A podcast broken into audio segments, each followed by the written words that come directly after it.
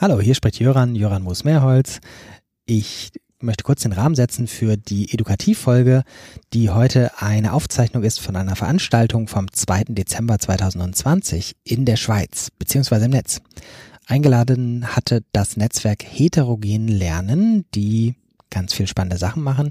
In der Schweiz, genauer gesagt in Graubünden, aber man findet auch schon im Netz viel, wenn man sucht unter www.heterogenlernen.ch. Das Thema des Abends in dem Fall war die Frage, was passiert, wenn sich reformorientierte Pädagogik und digitaler Wandel treffen. Dazu waren der Rüdi Isler und ich eingeladen. Wir werden am Anfang des Gesprächs auch nochmal vorgestellt. Und es war, fand ich, ein sehr lebhaft, sehr gut moderiertes Gespräch mit viel Austausch. Und insofern bin ich doppelt dankbar für die Veranstalter der sogenannten Serenata, die das Ganze damals gemacht durchgeführt, aufgezeichnet haben und uns danach auch nochmal einfach die Audiospur zur Verfügung gestellt haben für diesen Podcast. Und nicht nur das, der David hat auch noch die Kapitelmarken geschrieben, also wunderbar. David Halser, ganz, ganz herzlichen Dank und dem ganzen Team, das die Veranstaltung da koordiniert und durchgeführt hat. Danke natürlich auch an Rudi Isler, der sein Einverständnis für die Öffentlichung als Podcast gegeben hat. Jetzt geht's aber los. Viel Spaß. Was ist dein Bild von Lernen? Zuerst einmal für mich ist völlig ungewohnt, oder? Ich äh, bin äh, jetzt wirklich kein Digital Native und äh, das Ganze, ich kann das gar nicht richtig einschätzen, weil ich mit den Zuhörern oder mit den Anwesenden gar nicht so kommunizieren kann, wie ich mich gewohnt bin. Normalerweise spreche ich vollkommen frei. Heute schaue ich wahrscheinlich ab und zu auf meine Notizen. Ich habe mir das Lernen jetzt bereits äh, mit ein bisschen mit Blick auf äh, Digitalisierungsfragen überlegt und möchte ganz kurz fünf Thesen äh, formulieren dazu. Ich hätte die dann auch noch schriftlich, könnte die schicken, wir könnten die platzieren. Und ich erläutere diese These jetzt kurz. Die erste These heißt, Digitalisierung ist ganz banal. Digitalisierung ist weder gut noch schlecht. Äh, entscheidend ist die Frage, wie die digitale Technologie gesellschaftlich, pädagogisch genutzt wird. Nicht wahr, vor 30 Jahren hat äh, Francis Fukuyama äh, das Ende der Geschichte verkündet und er hat gesagt, ja, jetzt, äh, wir sind eigentlich in die Zielgerade der Geschichte eingebogen und so wie die westliche Gesellschaft sich präsentiert, das ist eigentlich plus minus ideal und da wird sich nichts mehr ändern. Wir haben da nichts mehr zu tun. Das war Fortschrittseuphorie nach dem Mauerfall. Wir wissen, dann kam äh, World Trade Center, Terrorismus, Autoritarismus, Trump kam, Rechtspopulismus, Finanzkrise, Brexit, Klimakrise, Flüchtlingskrise und so weiter. Ich könnte weiterfahren. Also das hat sich ja nicht ganz bewahrheitet, dass wir bereits in einem Idealzustand der Geschichte sind. Und diesem Fortschrittsgedanken hat eigentlich eine Art Ernüchterung Platz gemacht. Die Sache ist also ambivalent, Fortschritt und auch Probleme. Und ich glaube, dasselbe ist mit äh, Digitalisierung. Das ist äh, eine Geschichte, die mit äh, Fortschrittseuphorie begann, aber immer stärker wird sie auch als problematisch wahrgenommen. Und ich zitiere jetzt gerne ganz kurz äh, aus äh, Andreas Reckwitz neuestem Buch, auf das mich Maja Burkhardt hingewiesen hat. Der sagt, dass der öffentliche Diskurs über Digitalisierung mittlerweile fast vollständig von der Tech-Euphorie in eine pauschale Technikkritik umgeschlagen ist. Diese assoziiert die digitale Revolution nun mit einer allumfassenden Kontrolle der Nutzerinnen durch ökonomische und staatliche Datensammler mit Filterbubbles und verrohter Kommunikation mit Automatisierung und Massenarbeitslosigkeit. Ich finde weder Euphorie noch äh, Verteufelung ist richtig, sondern die Frage wird sein, ob verantwortungsvolle Menschen verantwortungsvoll mit diesen digitalen Möglichkeiten umgehen können und äh, menschenwürdige Regeln durchsetzen, speziell natürlich auch im Bereich der Pädagogik. Das ist für das Lernen, wird das enorm wichtig sein. So, zweite These. Selbstgesteuertes, individualisiertes Lernen wird durch die Digitalisierung erleichtert und entspricht dem Lebensstil einer neuen singularisierten Mittelschicht möchte das nicht so lange ausführen, wie ich es vorbereitet habe. Derselbe Soziologe Reckwitz äh, sagt, es gibt eine neue Mittelschicht und die zeichnet sich dadurch aus, dass sie das Besondere, das Einzigartige sucht, das Außergewöhnliche, die qualitative Differenz, das Nicht-Austauschbare, das Unvergleichliche. Das ist das, was die neue akademische Mittelschicht sozusagen sucht. Niemand will ein mittelmäßiges Individuum sein, nicht bloß Rollenträger, keine Kleider von der Stange, nicht in öden Räumen leben, nicht in einer spannungsarmen Routine arbeiten. Was nicht einzigartig singulär ist, ist wertlos, hat keine Bedeutung. Und ich habe das Gefühl, dass das die aktuellen Tendenzen von individualisierten, selbstgesteuerten und auch digitalem Lernen irgendwie ein Abbild dieser äh, Lebensauffassung einer neuen Mittelschicht ist, die sich sozusagen die äh, tonangebend ist für die ganze Gesellschaft. Dritte These, Digitalisierung und ihre pädagogische Nutzung verschärfen soziale Differenzen. Mir ist in der vergangenen Zeit ein deutscher Mathehelfer aufgefallen, der heißt Daniel Jung und der macht so Erklärvideos äh, im Bereich Mathematik, Kurven und so weiter. Und der wurde 250 Millionen Mal aufgerufen, angeklickt. Und allein die Zahl zeigt, die Digitalisierung wird wirksam. Mindestens ein Teil der Schülerinnen und Schüler übernehmen mehr Verantwortung für das eigene Lernen. Die Aufgaben werden zwar noch von der Schule gestellt, aber äh, die Verarbeitung und das Verständnis werden zum Teil eigenständig mit Videotutorials erreicht. Vertiefung und Diskussion laufen auf Online-Plattformen. Die Schülerinnen und Schüler greifen selbst Initiative dazu. Sie klicken sich durch, sie bestimmen in eigener Regie äh, das Thema, Zeitpunkt, äh, die Dauer und auch die Kooperationen, in denen sie lernen. Aber gerade die Pandemie hat gezeigt, dass diese Bewegungen nicht bei allen Schülerinnen und Schülern erfolgen. Schülerinnen und Schüler mit niedrigen häuslichen Ressourcen können die digitalen Möglichkeiten weniger gut nutzen. Das ist zum Teil der Fall, dass sie nicht unterstützt werden von den Eltern und es fehlt die technische Ausrüstung. Aber vor allem sind sie nicht in der Lage, selbstgesteuertes Lernen wirklich durchzuführen, den Tag wirklich zu organisieren. Und ich würde sagen, durch die Digitalisierung haben wir auf der einen Seite einen Nutzen für die Schülerinnen und Schüler mit guten Voraussetzungen und ein Problem beim Lernen für diejenigen, die einen schwachen sozioökonomischen Background haben. These 4. Entscheidend für die Vorbereitung junger Menschen auf ein Leben in einer digitalen und singularisierten Welt ist der Aufbau eines starken Selbstvertrauens. Und jetzt komme ich auf diesen Text, der, der da mitgeliefert und so gut zusammengefasst worden ist. Wir wissen heute eigentlich, dass das ein bisschen eine ernüchternde äh, Erkenntnis für Pädagoginnen und Pädagogen, dass unsere Didaktik einen halt doch nur beschränkten Einfluss auf den Lernerfolg und äh, auf die Leistungsfähigkeit unserer Schülerinnen und Schüler hat. Viel wichtiger ist wahrscheinlich äh, der familiäre Background. Der entscheidet äh, viel stärker über Lernerfolg, über die ganze Biografie und entscheidet eben auch über das schulische Selbstvertrauen. Und ich denke, das ist etwas, oder Selbstwirksamkeit, das ist etwas, was in Zukunft sehr wichtig sein wird. Die positive Nachricht dabei ist, wir können den Unterricht so gestalten, dass wir die Selbstwirksamkeit oder das Selbstvertrauen von Schülerinnen und Schülern stärken können. Wir wissen heute, wie man das macht, wie man Selbstvertrauen stärkt. Und ich glaube, das ist etwas, was für das Lernen in Zukunft enorm wichtig ist, dass uns das gelingt. Gerade eben, wenn es darum geht, dass Schülerinnen und Schüler mehr selbstbestimmt äh, lernen und mehr mit digitalen Medien für sich selbst sich durchschlagen müssen. Letzte These Nummer fünf. Digitalisierung und zwischenmenschliche Beziehungen sind keine Gegensätze. Menschliche Beziehungen sind die Essenz des Lebens und die Basis einer demokratischen Gesellschaft. Sie sind nicht nur Mittel zum Zweck besseren Lernens. Die Schule muss meiner Meinung nach Lebensraum sein oder werden, wenn sie es noch nicht ist, und Zentrum eines Lebensraums sind Beziehungen. Neben der Familie ist die Schule der einzige Ort, an dem alle Menschen soziale Beziehungen erfahren und auch erlernen.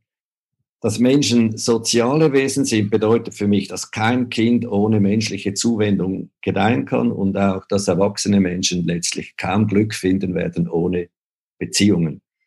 Und die zunehmende Digitalisierung steht für mich nicht im Gegensatz zu diesem Fundament der menschlichen Existenz. Im Gegenteil, pointiert würde ich formulieren, je stärker die Digitalisierung voranschreitet, desto wichtiger werden die zwischenmenschlichen Beziehungen und die Aufmerksamkeit, äh, die man ihnen schenken muss. Das betrifft insbesondere natürlich die Beziehung zwischen äh, Lehrpersonen und Schülerinnen und Schülern.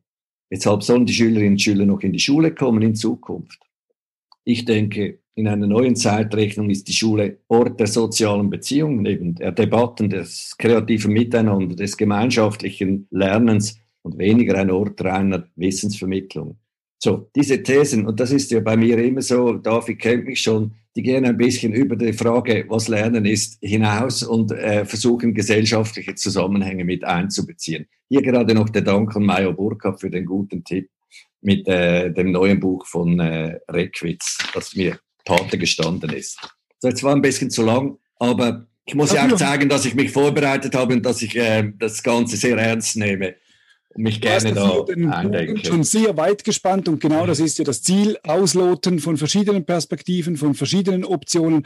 Du hast uns schon eine ganze Reihe wunderbarer Stichworte zugespielt, die wir sicher gerne aufnehmen.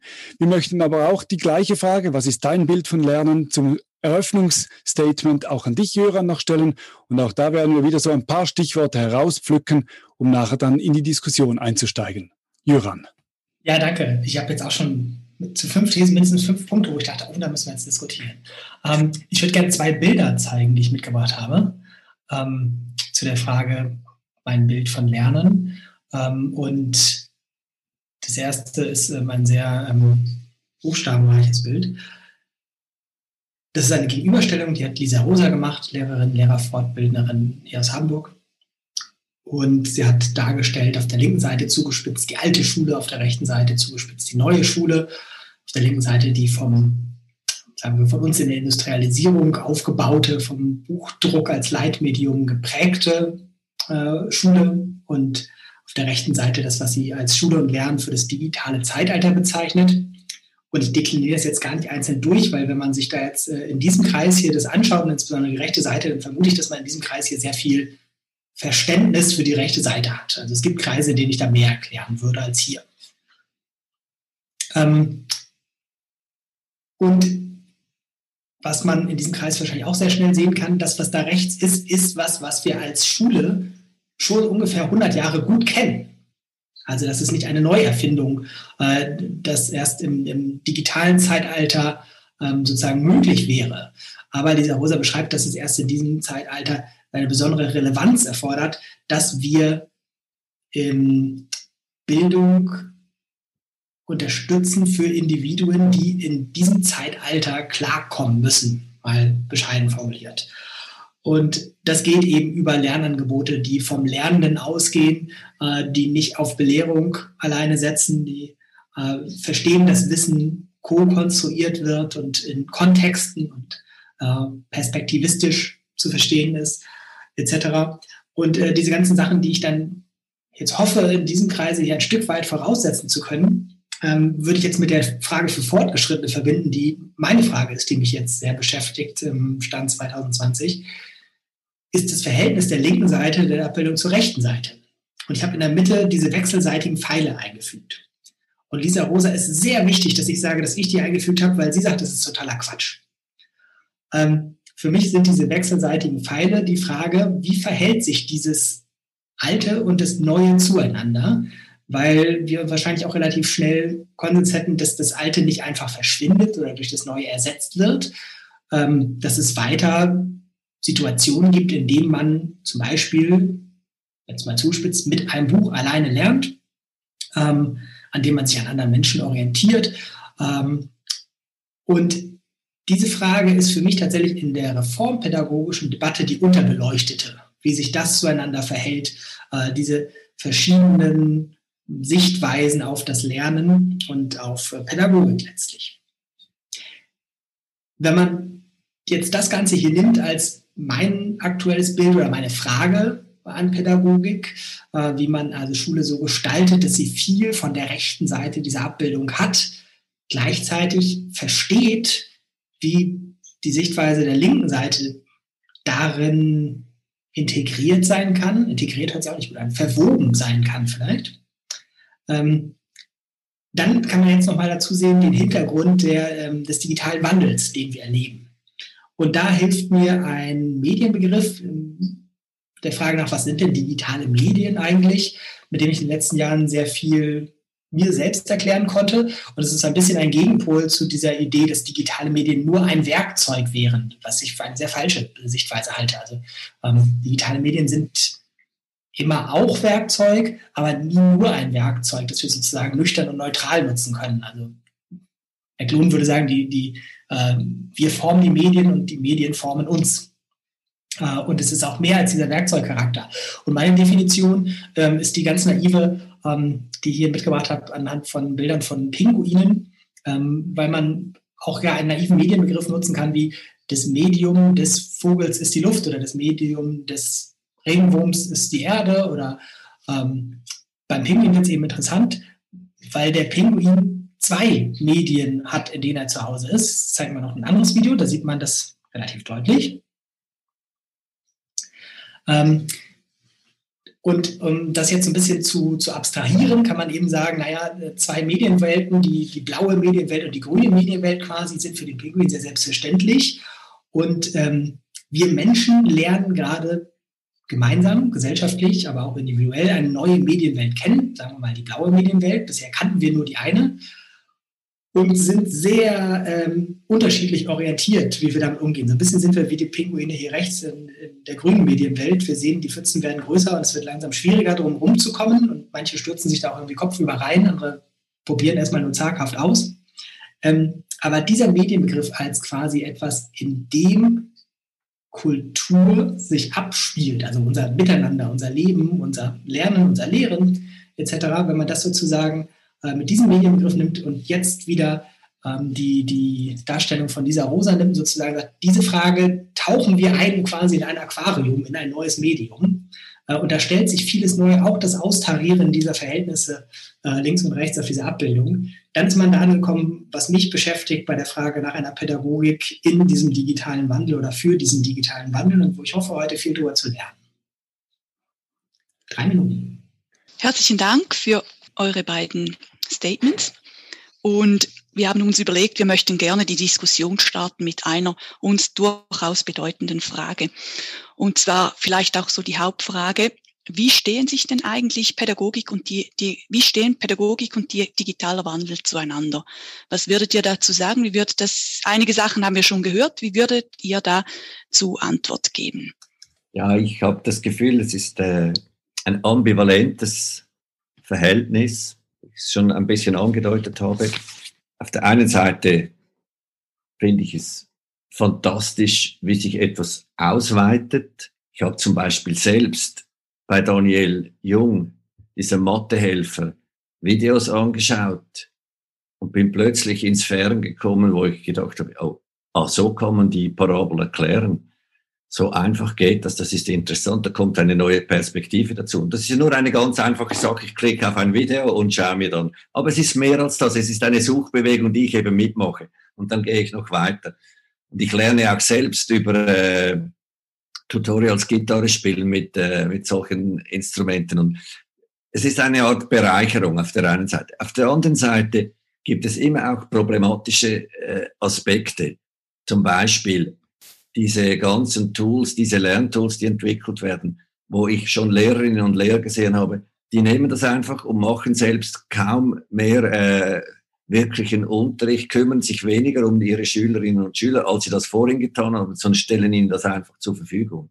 Und andererseits, man fragt sich dann ein ganz anderer Aspekt, wohin gehen eigentlich die Daten bei all diesen äh, Aufgaben, die elektronisch irgendwo abgelagert sind, wo man das nicht mehr so genau weiß. Also es ist, das Ganze ist einfach auch etwas für mich sehr Ambivalentes. Und zu dieser Ambivalenz gehört vor allem natürlich auch die Frage, wie schaffen wir das, dass gerade Schülerinnen und Schüler mit einem schwachen sozioökonomischen Background, dass wir die nicht auf der Strecke lassen.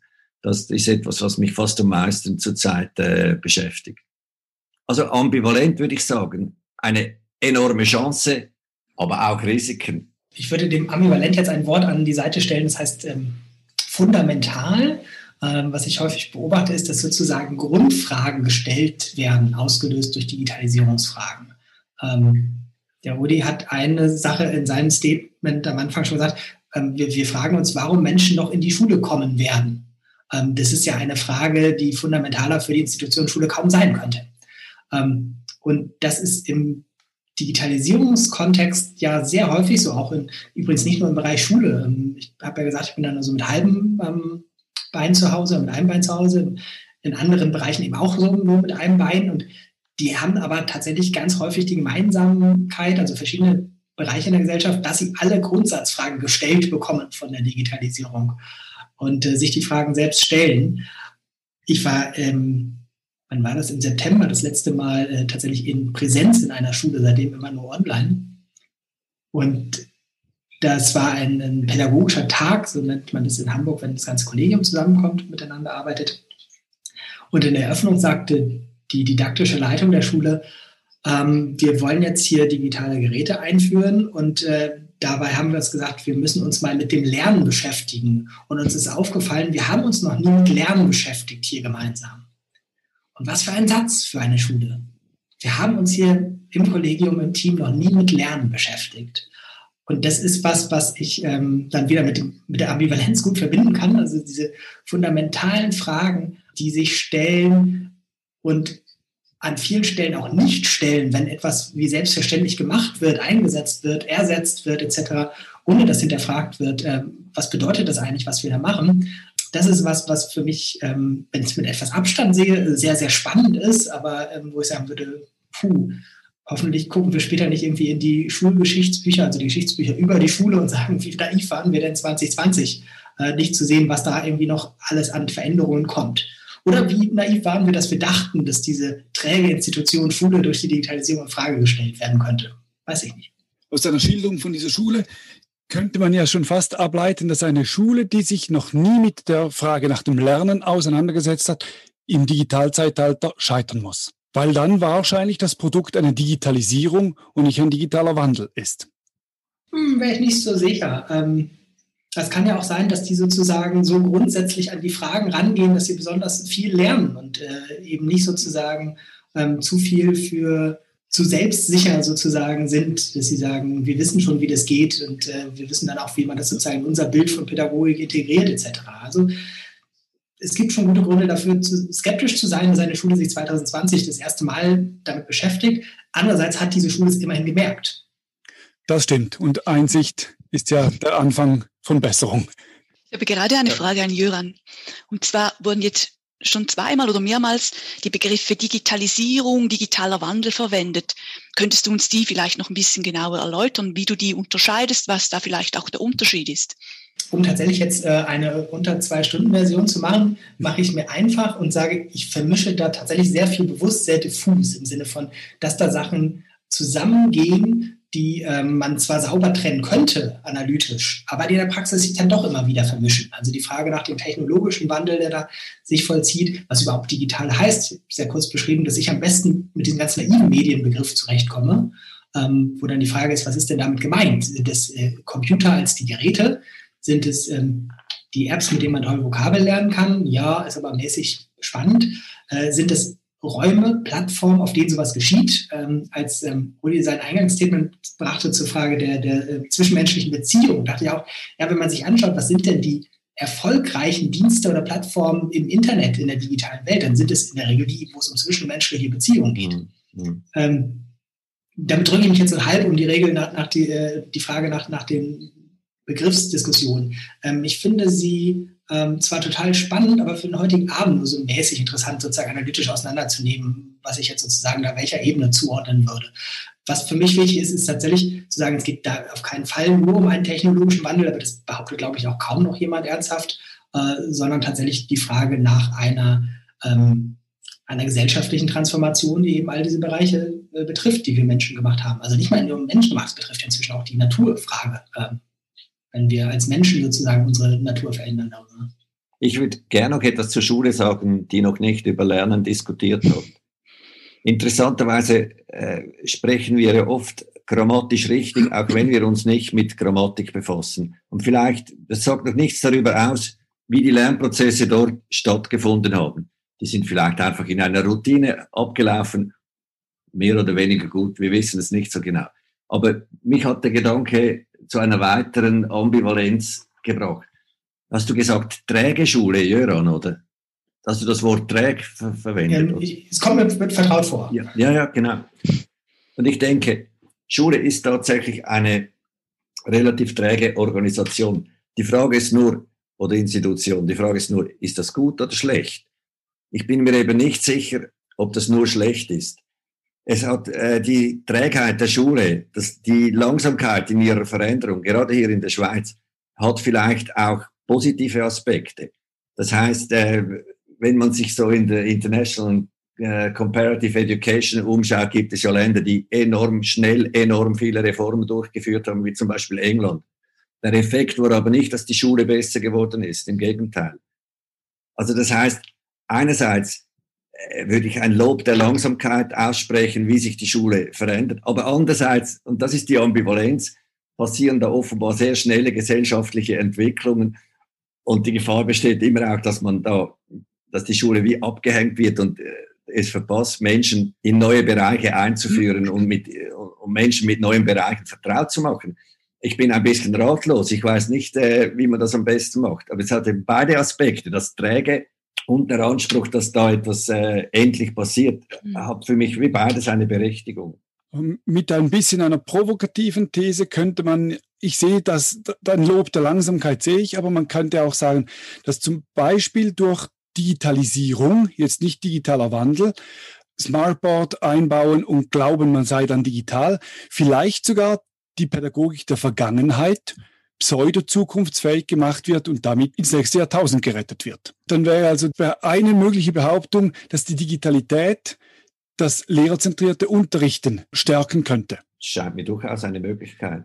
Oder das sozusagen wie alt, wie sagt man dem, äh, alter Wein in neuen Schläuchen, oder wie? Oder? Ja, genau.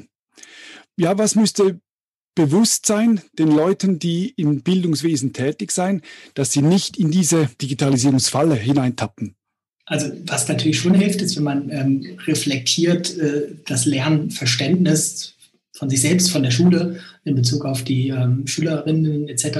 Ähm, sich bewusst macht und sieht irgendwie, was verstärken wir sozusagen gerade durch die digitalen Medien oder was verhindern wir das hilft sicher.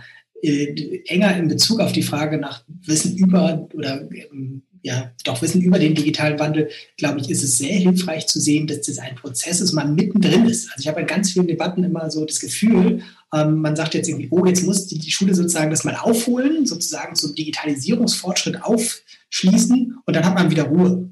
Aber wir haben es ja mit einem Prozess zu tun, wo man sagen muss, wir haben keine Idee, äh, wie das in zehn Jahren weitergegangen sein wird.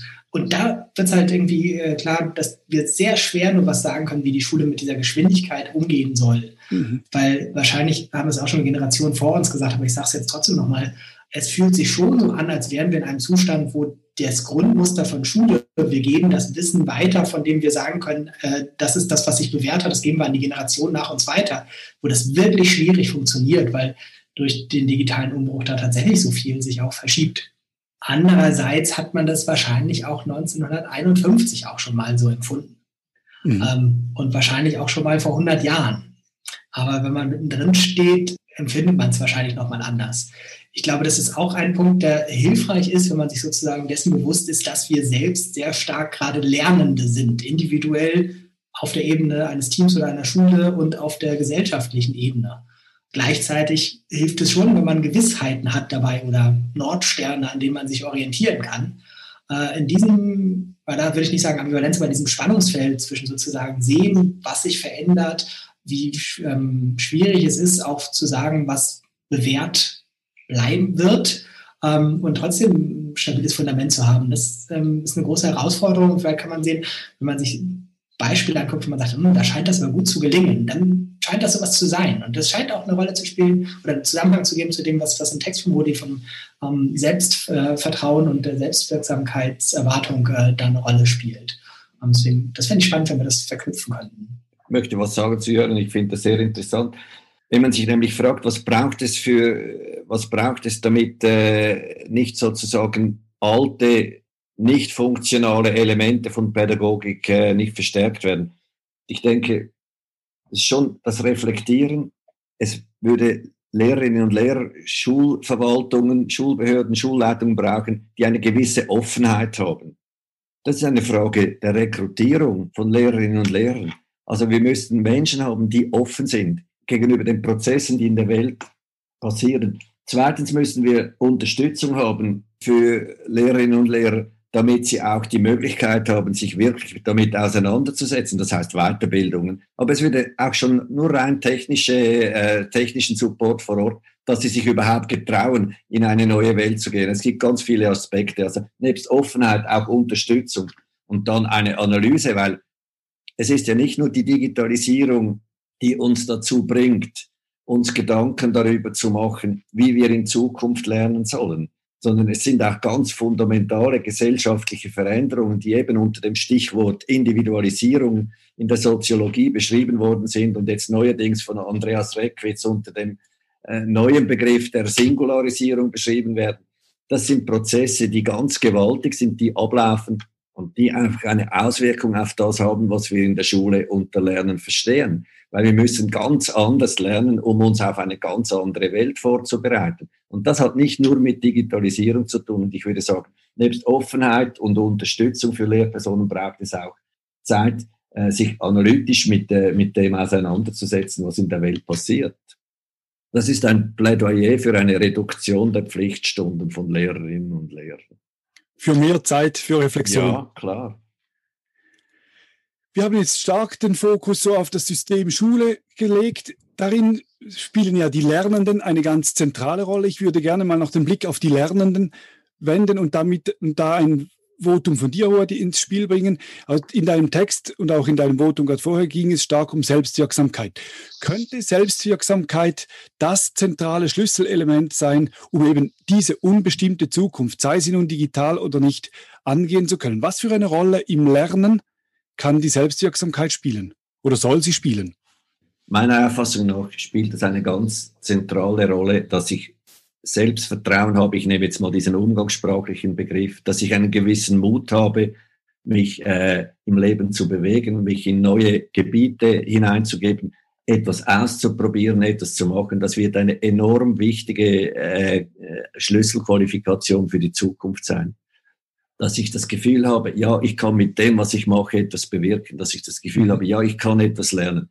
Jetzt ist ja einfach die Frage, was wir in der Schule tun müssen, damit diese Selbstwirksamkeit äh, gestärkt wird. Und eigentlich gibt es da mindestens, was die Theorie anbetrifft, ganz klare Aussagen. Und äh, es ist ja eine Theorie, die letztlich von äh, Albert Bandura, von diesem äh, amerikanischen Psychologen, äh, populär gemacht wurde. Und die zwei vielleicht, zwei, drei wichtigsten Dinge sind. Erstens, wir müssen die Schülerinnen und Schüler dazu bringen, dass sie Schwierigkeiten überwinden. Das heißt, wir müssen Leistungsanforderungen stellen, recht eher ein bisschen höhere als ein bisschen tiefere. Und wir müssen schauen, dass es ihnen gelingt, diesen Anforderungen sozusagen, mit diesen Anforderungen fertig zu werden. Jeder Erfolg, jedes Mal, wenn mir etwas gelingt, stärkt das meine Selbstsicherheit oder meine Selbstwirksamkeit. Und das Zweite ist, äh, dass wir im Austausch bleiben miteinander die Vorbilder von Peers, denen etwas gelingt, die haben eine enorme Wirkung auf die Selbstwirksamkeit. Wenn ich sehe, dass ein anderer vom drei Meter Brett springt, dann mhm. denke ich, vielleicht kann ich das auch. Wenn ich sehe, dass ein anderer diese Aufgabe löst und er erklärt es noch einem Dritten, denke ich, ja, vielleicht kann ich das auch. Also das ist das Nächste. Und das Dritte ist Ermutigung. Wir müssen ihnen Mut zusprechen. Nicht im Sinn von, ja, das kannst du auch, sondern im Sinn, probiere es und wenn es nicht geht, würde ich dir helfen oder du fragst einen anderen. Einfach Mut zu sprechen, dass sich jemand daran macht, dass er Anstrengung bringt. Das war jetzt schon fast eine, eine schulpraktische äh, Einschub. Aber ich finde es enorm wichtig, dass wir unseren Unterricht auch so gestalten, dass die Chance besteht, dass die Selbstwirksamkeit äh, von Schülerinnen und Schülern gestärkt wird. Ich würde da gerne anschließen und das tatsächlich ähm, auch auf die Ebenen der Erwachsenen übertragen. Und das ist, äh, befehlt jetzt ein bisschen natürlich ähm, die, die kulturelle Einblickmöglichkeit in die Welten, die ihr kennt. Zumindest unter den Lehrerinnen, in denen ich kenne, ist es ähm, nicht die höchste Affinität, dass man sagen kann, wir sind hier auch immer eine Lerngemeinschaft miteinander. Und ähm, ich habe da heute interessanterweise darauf geachtet, die Leute, die heute überpünktlich waren, haben schon das stark mitgekriegt, wie heute hier eine Lerngemeinschaft gearbeitet hat von 19.05 Uhr bis 19.30 Uhr in der es viel darum geht, irgendwie in diesem neuen Medium hier zurechtzukommen. Und das bezog sich nicht nur auf, auf technische Fragen, also Know-how quasi, so hier irgendwie, keine Ahnung, wie machst du das mit dem Licht äh, oder sowas, sondern auch auf Rollenfragen, ähm, teilweise auch nur implizit. Ähm, beispielsweise, dass in diesen Umgebungen hier immer tatsächlich äh, Rollen eindeutig zugewiesen werden. Hier, das ist der Moderator, das ist der Co-Moderator, das ist ein Teilnehmer. Ähm, in nicht digitalen Welten sind wir nicht immer zu dieser Eindeutigkeit gezwungen. Und die Art und Weise, wie wir das gelernt haben vorhin, war ja nicht so, dass der beispielsweise David oder die Karin sich vorhin hingestellt haben und gesagt haben, okay, wir machen jetzt hier mal direkte Instruktionen und zeigen euch das alles. Diese Anteile gab es auch. Aber es gab auch viel, das äh, in diesem Setting gelernt wurde über, ja, quasi, weiß ich nicht, Modeling oder äh, Imitation teilweise. Ähm, glaube, beim David habe ich äh, ein Cognitive Apprenticeship gesehen, wo er gesagt hat, so, ich mache das jetzt so und so, damit das so und so ist und teilweise auch Ermutigung. Also das war so 25 Minuten für mich Beobachtung einer Lerngemeinschaft. Ähm, und ich glaube, das ist ganz wichtig für diese Fragen ähm, im digitalen Wandel. Das betrifft das, ähm, die Erwachsenen eben genauso wie für die nachwachsende Generation mit anderer Perspektive. Ich glaube, dass diese falsch sogenannten Digital Natives vielleicht andere Selbstverständlichkeit haben, aber auch nicht unbedingt irgendwie Kompetenz sozusagen ausgelernt hätten oder sowas. Also die können ja ganz viele Sachen auch nicht im Umgang mit digitalen Medien. Und auch zu sehen, dass es eben mehr ist als nur so ein technisches Bedienen können. Also das Schwierige am Zoom ist nicht, dass man irgendwie weiß, auf welchen Knopf man drücken muss, sondern das Schwierige ist, dass ich entweder in die Kamera und euch angucken kann oder euch angucken kann und dabei aber so aussehe, als würde ich euch nicht angucken. Äh, das ist doch eine der Grundschwierigkeiten, die wir üben sozusagen in diesem Medium äh, und nicht, ob ich auf die Schaltfläche da unten links oder rechts draufklicken muss oder sowas. Und das finde ich sehr zentral, dass wir da uns weiter als Lerngemeinschaft sehen. Und bei Lehrerinnen habe ich häufig das Gefühl, sozusagen, dass wir zugeben müssen, dass wir da Lerngemeinschaften sind. Mhm. Ich möchte sehr gerne da bei diesem Aspekt noch ein bisschen verweilen und vor allem auch das, was ihr gesagt habt, die, die Bedeutung des anderen, das Zwischenmenschliche, die zwischenmenschliche Beziehung. Ich denke, Beziehung ist eines der zentralen Elemente in der Lehrer, beim Lehrerberuf und wie gelingt denn so guter Beziehungsunterricht mit digitalen Medien? Wie kann man das machen? Also ich merke nur schon so, also ich bin da, wir sind zwar alle im Raum, aber irgendwie so die Nähe, Distanz, die, das finde ich, finde ich ein heikles Thema. Habt ihr da Ideen, Tipps oder, oder Erfahrungen? Wie, wie, wie kann man das gut machen? Wie kann man guten Beziehungsunterricht machen? zu jemandem, der kein Lehrer ist. Ähm, ich kann erzählen, was ich aus zweiter Hand äh, höre. Äh, da lerne ich sehr viel auch darüber, wie neu das tatsächlich ist. Also weil beispielsweise Nähe und Distanz nicht, die Maßstäbe nicht übertragbar sind. Ähm, wenn ich Leute, also Schülerinnen habe, die zu Hause sitzen, alleine, und dann ich ein Gespräch mit denen führe als Lehrer, ähm, habe ich jetzt schon ganz häufig gehört, dass es eine ganz andere Situation ist. Erstens, ich sitze bei dem im Kinderzimmer, Schlafzimmer, mhm. Wohnzimmer, Küche mhm in diesem Gespräch plötzlich. Mhm. Ich sitze mit dem da eins zu eins. Ich habe von Lehrerinnen gehört, die gesagt haben, sie haben da ähm, individuelle Gespräche geführt, die sie nicht für möglich gehalten haben in der Schule, weil die, ähm, der Jugendliche sich in dem Fall in einer Situation mit Peers rundherum nie so öffnen würde oder sowas. Also es ist ähm, ganz viel an dem dran, was Rudi im Eingangsstatement sagt. Es ist eben nicht so, dass das gleichzusetzen sei mit online heißt digitale Distanz oder sowas. Aber es ist eben auch nicht so, dass es sozusagen eine plötzliche Nähe oder sowas wäre. Also diese Ambivalenz, dem Eingangsstatement musste ich an ein Zitat denken von, von Melvin Quanzenberg, ein Technikphilosoph, der hat in den 80er Jahren schon gesagt, Technik macht weder alles gut noch schlecht, noch bleibt alles gleich. Mhm. Und das ist, glaube ich, ein Schlüssel äh, für, für diese Situation. Ähm, wir können wahrscheinlich gar nicht anders als immer mit alten Maßstäben messen, andere haben wir ja noch nicht. Aber es hilft schon, wenn wir diese Offenheit haben, zu sehen, ähm, wir, wir entwickeln auch unsere Maßstäbe neu weiter und äh, finden neu heraus ein Stück weit, was Nähe ist. Die jetzige Situation ist ja gerade beispielhaft dafür. Wir sind alle in einer Videokonferenz verteilt über Distanz 800 Kilometer. Beginnen sich diese Begriffe Nähe, Distanz komplett neu zu definieren? Ich denke eben auch, äh, der Begriff der Lerngemeinschaft, der hat mir sehr gut gefallen und äh, ich denke, dass die verschiedene Aspekte hat. Es ist ein Aspekt, ist derjenige, den wir hier haben, wo wir uns elektronisch sehen und wo es ganz andere Nähe und Distanzen gibt, wie Jörn das gesagt hat. Und ich denke aber, was dazu kommen muss, ist auch das Reale, dass ich einen Menschen sehe, spüre, mit ihm interagiere in der Nähe. Und schließlich gibt es auch wieder Aktivitäten, die ich alleine mache. wo die Gemeinschaft nur im Kopf da ist. Und all diese Aspekte erst zusammen äh, ergeben eine, eine Lerngemeinschaft. Also die Gemeinschaft, die ich in meinem Kopf habe, das, was ich auch über elektronische Medien herstellen kann und das, was ich real äh, erzeugen kann. Das sind so drei Aspekte. Und Lerngemeinschaft ist tatsächlich für das Entstehen von Selbstwirksamkeit enorm bedeutend. Diejenigen, die da darüber äh, publizieren, die sagen ja, es gibt gerade in Schulklassen so etwas wie eine Art kollektive Selbstwirksamkeit. Wenn das entsteht, dass wir zusammen miteinander an etwas dran sind, dann wird das Gefühl des Einzelnen, dass er etwas schaffen wird, auch stärker. Also das, ich, das war ein super Stichwort für mich, äh, was, was Jöran da eingebracht hat, mit, gerade mit dem Beispiel, was heute passiert ist.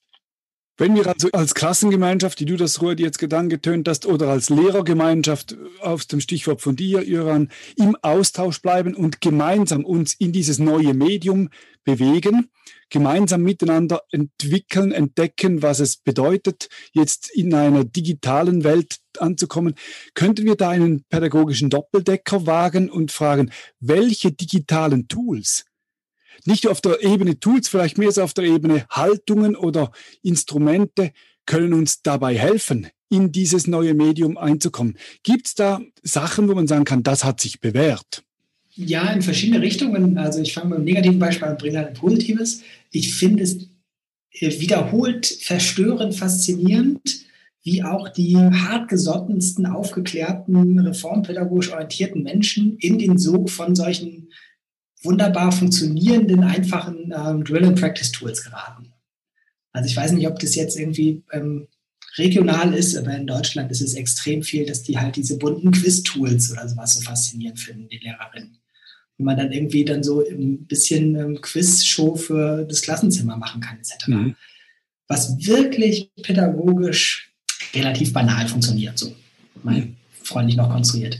Und trotzdem geht davon ein Sog aus, ähm, dass ich versucht habe, für mich irgendwie letzten Jahren mal auszuschließen, was macht denn diesen Sog aus? Und ganz viel scheint einfach zu sein, dass es funktioniert und dass ich nachvollziehen kann, was da passiert. Da musste ich denken, als ich den vorbereiteten Text von Rudi gelesen habe. Ne? Also ich habe äh, zumindest den Eindruck, Kontrolle über das zu haben, was ich da mache und was da passiert. Und möglicherweise ist mir das wichtiger als das, was ich sozusagen ähm, implizit mit diesem Einsatz von diesem Tool erreiche und auch ähm, als Nebeneffekt erreiche, wenn ich da irgendwie halt schöne Quizfragen ausmache. Aber man muss vielleicht umgekehrt sagen, ohne dass es sozusagen auch für die Lehrerinnen eine solche Selbstsicherheit gibt über das, was sie da tun und was da passiert, geht es dann wohl nicht. Also man kann sozusagen nicht zu stark sagen, sprengt bitte in das unbekannte Gewässer und schaut, was es da alles Spannendes zu finden gibt. Das hat wohl Grenzen. Umgekehrt, was mich äh, immer wieder jetzt schon seit 13 Jahren positiv beeindruckt, äh, ist Twitter. Ähm, als so ein ganz seltsamer Ort, von dem ich zuletzt gedacht hatte, dass da Lehrerinnen und Lehrer sich untereinander austauschen. Das ist jetzt nicht so, dass das irgendwie eine Massenbewegung wäre, aber es ist zumindest in den letzten Jahren von einem Promille-Promille-Bereich auf einem niedrigen Prozentsatz gestiegen, dass da halt irgendwie Lehrerinnen sich austauschen und zwar in einer Art und Weise, die vielen theoretischen Definitionen von Lerngemeinschaften entspricht. Ähm, da passiert ganz viel an, sagt man, periphere Partizipation auf Deutsch, also an Mitkriegen, äh, was passiert da, und Sachen abgucken und Sachen nachmachen und Sachen fragen und Sachen gemeinsam rausfinden und ähm, Sachen zusammen machen etc. Das finde ich schon faszinierend, ähm, dass das geht. Also ich hätte viele Wetten verloren vor zehn Jahren, als wenn man mich gefragt hätte, wie wird das sozusagen unter der Gruppe der Lehrerinnen äh, relevant werden, wenn die da so arbeiten und das dann auch noch in der Öffentlichkeit. Hätte ich sehr viel dagegen gesetzt. Aber da zeigt sich eigentlich, dass die rechte Seite von deinem ersten Eingangsbild da, von dieser Doppeltabelle, dass die auch implizit, auch auf anderen Altersstufen, nicht nur von Lehrern gegenüber Schülern, beim Arrangieren von Lernen, sondern auch bei Lehrern selber, einfach wenn sie gemeinsam lernen, dass die funktioniert. Das Gefühl habe ich eben auch. Und das ist für mich wie eine Art Idealvorstellung, dass über digitale Möglichkeiten so Suchbewegungen Vorwärtsbewegungen, Entdeckungsbewegungen entstehen und dass wir die mit anderen diskutieren und dann gibt es wie eine Art Reaktion auf das, was wir an Suchbewegungen ausführen. Es gibt eine Art Feedback und Feedback ist eh etwas vom Stärksten, was uns beim, beim Lernen äh, weiterhilft. Und da, das Feedback kann sogar von Kolleginnen und Kollegen, von Peers kommen oder es kann von Lehrerinnen und Lehrern kommen. Ich denke, das wäre für mich eine ideale Vorstellung. Und zwar nicht nur einfach ein Programm zu haben, wo ich äh, vor dem Bildschirm arbeiten muss und der Bildschirm sagt mir die nächste Aufgabe schön angepasst an mein, ob ich jetzt Erfolg gehabt habe oder nicht, gibt es eine leichtere oder schwierigere Aufgabe. Das finde ich wie zu wenig und das finde ich fast schade um die Möglichkeiten, die sich jetzt, äh, die sich da ergeben. Ohne dass ich jetzt ein bestimmtes Tool äh, genannt habe. Aber es sind eben die Elemente von Verbindung, von Suchbewegung mit diesen äh, Möglichkeiten und die Kommunikation zwischen Menschen. Wenn man das verbinden kann, das fände ich eine sehr schöne Vorstellung. Und gerade diese Verbindung von Menschen, auch wie der heutige Abend zeigt, wird ja durch die Digitalität eigentlich erleichtert. Wir wären kaum alle im gleichen Raum heute Abend. Sie wird auch vielleicht erschwert, gewisse Faktoren fallen weg, aber es wird einfacher, mindestens zeitlich, räumlich einfacher.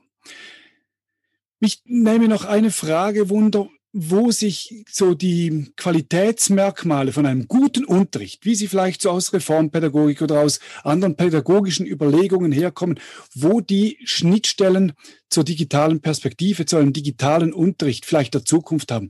Welche Elemente von dem, was man annimmt, macht einen guten Unterricht aus? Spielen der, dem digitalen Wandel in die Hand? Ich muss es leider wieder mit dem Abstand sagen, den ich nun mal habe, weil ich nicht unterrichte, also jedenfalls nicht ähm, Kinder und Jugendliche. Ich erfahre es so oder lebe es so, dass da digitale Medien ein extrem mächtiger Verstärker sind und äh, das aber in verschiedene Richtungen. Also eine Lehrerin, die sehr stark auf Kontrolle und Strukturunterricht aufbaut, kann mit digitalen Medien sehr viel besser Unterricht aufbauen, der auf Kontrolle und Struktur aufgebaut ist. Und zwar im Ausmaß, wie wir jetzt bisher das kaum ausmalen können. Äh, da sind wir auch seltsamerweise in der Diskussion sehr weit zurück. Ähm, wenn man sich so, weiß ich nicht, nordamerikanische oder südostasiatische Diskurse angeht, wo es sozusagen wirklich nicht um, um sozusagen minütliche Beobachtung, sondern sekündliche Beobachtung des Lernenden geht. Und äh, nicht nur Beobachtung sozusagen visuell, sondern bis hin zu, ich könnte auch noch sehen, wie es dem sozusagen äh, vegetativ geht oder sowas. Ähm, mhm. das sind äh, Träume und Albträume, die wir bisher in der Fantasie uns kaum ausmalen können. Das ist möglich, dass sozusagen so ein ja, Kontrollierung, kontroll kontrollorientierten Unterricht sozusagen digital zu optimieren, zu verstärken. Umgekehrt kann aber auch eine Lehrerin, die sagt, in ihrem Unterricht geht es um Kreativität, um Zusammenarbeit, um projektorientiertes oder produktorientiertes Arbeiten mit digitalen Medien noch viel besser diese Aspekte von Kreativität und Zusammenarbeit und Projekte und Produkte erarbeiten, unterstützen und verstärken. Das äh, ist das, was, was wohl die Isla in der ersten These, glaube ich, sagte. Ne? Das irgendwie macht es nicht automatisch besser, sondern wenn man es vereinfachen kann, kann man sagen, es macht automatisch stärker, was man dann schon macht. Mhm. Und das ist das, was tatsächlich das ähm, Schwierige, ähm, vielleicht auch das, das Riskante ist, wenn wir jetzt tatsächlich Digitalisierung so richtig in der Breite ausrollen, dann können wir schon sowas sagen wie, oh Mann, mit digitalen Medien werden tolle Lehrer noch besser. Äh, aber was ist die Kehrseite dieses Satzes? Ich weiß nicht, wie man das öffentlich sagen darf. Ich weiß ja, das wird hier aufgezeichnet und veröffentlicht. Zumindest irgendwie, ähm, ich würde natürlich nie sagen, dass es nicht nur gute Lehrer gibt, aber nehmen wir an, jemand würde das sagen, dass es nicht nur gute Lehrer gibt. Äh, was passiert mit deren Unterricht? Wird der automatisch durch digitale Medien besser oder machen die jetzt nur im besten Fall digitalen schlechten Unterricht, aber vielleicht sogar noch schlechteren Unterricht? Weiß ich nicht. Mhm. Äh, es gibt eine Konkurrenz für die Lehrerinnen und Lehrer. Wenn ich sehe, ich komme nochmals mit diesem Daniel Jung, wie der die Parabeln erklärt. Das ist darbietender, instruierender Unterricht perfekt gemacht. Das ist eine Konkurrenz für diejenigen, die das schlecht arbeiten, die das schlecht äh, erklären. Und ich meine, dass eben das Potenzial auch für ganz traditionelle Formen in einer digitalen Welt vorhanden sind. Gute Instruktion, das kann man dann eben verbreiten und das kann von verschiedensten Seiten kommen und da gibt es eine gewisse Konkurrenz und die finde ich eigentlich gar nicht so schlecht. Darbietende Formen können eine Verbesserung erfahren, im besten Fall eben durch digitale Medien, wo eine Konkurrenz entsteht. Dann ist es sehr gut möglich, eben sich gegenseitig Feedback zu geben. Auch wenn man lokal nicht am gleichen Ort ist, die ganze Feedback-Kultur äh, bereichert sich mit äh, digitalen Medien. Und dann, was Jöran gesagt hat, gerade wenn es um Projekte oder um Wochenplan geht, hat man einfach zusätzliche Möglichkeiten, da etwas zu machen. Und ich habe das Gefühl, das Potenzial oder die Chance, dass das besser wird, ist auf jeden Fall da. Das sind ja ganze äh, eigentlich reformpädagogische Ideen, Wochenplan, Projekte und so weiter. Ein Punkt möchte ich noch sagen, damit ich den nicht äh, vergesse. Wir hatten mal an der Pädagogischen Hochschule eine Umfrage, was äh, Medienkenntnisse anbetrifft. Wir mussten einen riesigen Fragebogen ausfüllen, was wir beherrschen äh, im Bereich dieser äh, neuen digitalen Möglichkeiten. Wir haben das alle gemacht und dann wurden alle zu irgendeiner Weiterbildung äh, gezwungen auf eine Art. Der Effekt war enorm gering, weil äh, wir mussten Dinge lernen, die wir gar nicht gebraucht haben. Und wenn wir dann nach einem halben Jahr diese Dinge brauchen wollten, haben wir schon vergessen, was wir gelernt haben. Das hat mich dazu gebracht, dass ich denke, wenn wir eine positive digitale Zukunft wollen, auch in der Schule, dann müssen wir niedrigschwellige vor Ort äh, Möglichkeiten haben, uns coachen zu lassen, jemanden zu fragen. So habe ich es immer gelernt. Ich habe einen gefragt, wo ich gewusst habe, der kann's, und dann haben wir das, dann habe ich mich vorgewagt. Ohne äh, diese Möglichkeit hätte ich mich nicht vorgewagt und wäre verharrt in meiner traditionellen Form äh, von, von Unterricht. Und ich glaube, da müssten wir schauen, dass wir in Zukunft Netzwerke aufbauen, wo man schnell und un unkompliziert jemanden fragen kann, du kannst du mir das zeigen? Wie macht man das? Und dann, dann bewegen wir uns auch in eine positive Richtung. Ich habe nämlich gerade gehört oder gesehen, es ist 20.34 Uhr und so das Stichwort schnell. Ich ja. würde gerne an dieser Stelle vielleicht eine kurze Speedrunde einschalten mit unseren beiden Referenten, bevor wir dann die Diskussion öffnen und alle hier mit Anwesenden auch noch mit einbeziehen. Wenn das in, in Ordnung ist, eine würde das. Was ist eine Speedrunde? Genau, das geht so. Lasst habt, euch überraschen. Ihr bekommt einen Begriff und sollt wirklich sehr kurz und prägnant eine Antwort darauf geben. Und wir wechseln immer wieder ab. Also zuerst einen Begriff für dich, Rudi, dann einen Begriff für Joran starten mit Rudi mit dem ersten Begriff und das ist Jöran. Super spannend. Schon gelesen, was er geschrieben hat. Mehr als das. Jöran, Rudi. 15 Minuten war so das Empfinden, äh, wie viel Zeit vergangen ist in unserer Diskussion. Also ich dachte jetzt, wir sind sozusagen gerade warm geworden, weil die Diskussion sehr anregend ist und dann wird gesagt, wie jetzt eine Stunde schon. Also kann gerne noch weitergehen. Als nächstes haben, ja, haben wir euch eine Karikatur gepostet. Rudi hat sie uns zur Verfügung gestellt. Ihr findet sie auch da auf dem violetten Teil auf dem Miroboard Selbstgelerntes Steuern. Was sagt ihr dazu, Rudi? Ist der, Schlech ist der, der schlechtere Fall. Und die Karikatur ist so entstanden, dass es ein Kollege gezeichnet hat während einem langweiligen analogen Vortrag. Joran, was sagst du dazu? es wird ein bisschen überinterpretiert, aber ich dachte tatsächlich daran, ähm, dass das schon eine gute Legitimation für Schule darstellt, dieses Bild, wo ich sozusagen mit abgeminderten Folgen von Handeln und auch von Üben äh, und Lernen ähm, arbeiten kann und leben kann und es sozusagen sogar produktiv wenden kann, wenn ich an die Wand fahre. Das nächste Stichwort für Rudi wäre überfachliche Kompetenzen. Da sprechen alle davon. Abgelutscht ein bisschen. Jöran, für dich haben wir das Stichwort Vereinsamung. Ähm, ist für mich eine der Schlüsselfragen, nicht erst seit der Digitalisierung von einer Pädagogik, die Heterogenität berücksichtigt, äh, nämlich dass es nicht zu einer Individualisierung im Sinne von Singularisierung, hat Rodi so genannt im, im Eingangsstatement, nur führt, sondern tatsächlich dieses Austarieren zwischen individuell und Gemeinschaft. Ich musste übrigens im Eingangsstatement an diesen ähm, ich weiß gar nicht, welcher Film es ist, ein Monty Python-Film, wo äh, das Volk ruft, wir sind alle individuell und einer ruft, ich nicht. Und das letzte Stichwort noch für Ruhe, die wäre digital. Ich komme immer näher. Und Johann kriegt zum Abschluss Selbstwirksamkeit. Äh, haben wir noch nicht ausreichend darüber gesprochen, eigentlich, finde ich. Es ist ähm, noch viel drin in der Diskussion. Wir haben mit Pädagogik und digitalem Wandel als erste Frage gestartet. Jetzt möchten wir gerne noch eine zukunftsgerichtete Frage stellen an euch beide. Und zwar, wo sind so die großen Herausforderungen für die Pädagogik in den kommenden zehn Jahren? Und da habe ich meine ganz äh, persönliche Auffassung dazu.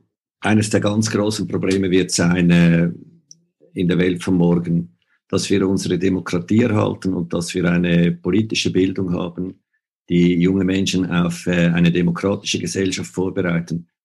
Äh, das hat Gründe, dass ich das sage. Wenn wir äh, nach Ungarn schauen oder nach Polen, wenn wir in die Türkei schauen, wenn wir nach China schauen, wenn wir nach Amerika schauen, wo Trump bis jetzt Präsident war, dann sehen wir, dass Demokratie nicht etwas ist, was einfach naturgegeben vorhanden ist. Auch bei den Schweizern nicht, die oft meinen, sie haben äh, ein Demokratiegehen, das ihnen äh, das sozusagen von Geburt aus mitgibt. Nein, ich würde sagen, das wird eine Herausforderung sein, dass wir Menschen darauf vorbereiten. Und gerade das hat etwas mit Digitalisierung zu tun. Es ist nämlich die Frage, wie können wir die Informationen, die digital vorhanden sind, äh, bewerten lernen das ist für die Demokratie enorm wichtig. Das zweite, zweite Herausforderung, die nicht direkt mit äh, Digitalisierung zu tun hat, ist die Frage, wie gehen wir um, wenn wir eine Institution Schule haben mit dem Verlust, gesellschaftlich bedingten Verlust von Autorität? Wie können wir das kompensieren und etwas Neues aufbauen, das nicht äh, auf Gewalt, äh, auf Macht äh, basiert, sondern eine neue Form von Autorität? Das würde ich sagen, ist eine nächste Herausforderung.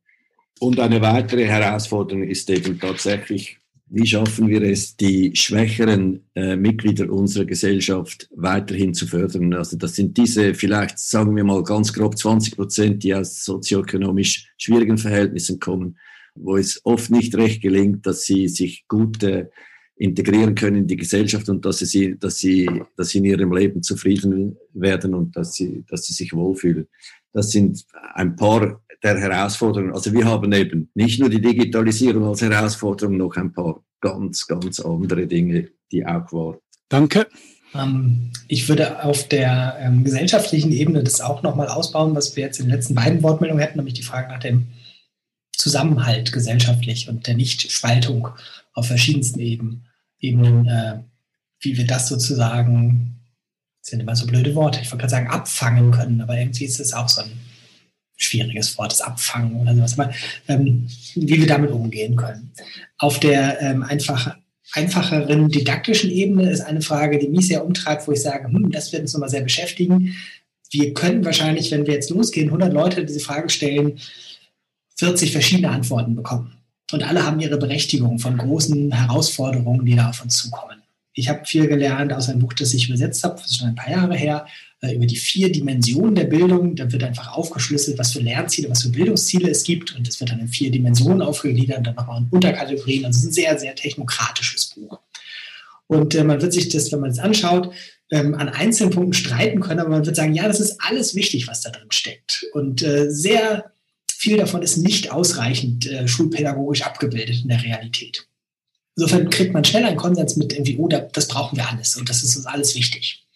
Und das, was für mich sehr unterbelichtet ist, ist die Frage, wie diese verschiedenen Bereiche miteinander verzahnt sind, es noch zu wenig verwoben sind. Also wenn man sozusagen jetzt einen Zopf daraus dreht aus diesen verschiedenen Dimensionen und den verschiedenen Ebenen und Lernzielen, die wir haben, äh, von, weiß ich nicht, Fachwissen über Kreativität als Lernziel, über Verantwortungsübernahme, über Selbstwirksamkeit, über das Lernen, über das Lernen, ähm, etc. das alles zusammennimmt, dann wollen wir ja nicht, dass das sozusagen jeweils in eigenen Stunden unterrichtet wird, sondern dass wir das miteinander verweben zu einem Zopf. Und die Beschaffenheit dieses Zopfes ist eine Sache, wo ich sagen würde, da wissen wir aber wirklich wenig drüber, wenn wir genauer hinschauen, wie diese verschiedenen Lernziele miteinander verwoben sind und nicht nur aneinander gereiht werden. Ähm, das ähm, ist eine Sache, die mich tatsächlich ähm, sehr umtreibt, wo ich gerne in den nächsten Jahren mehr lernen möchte.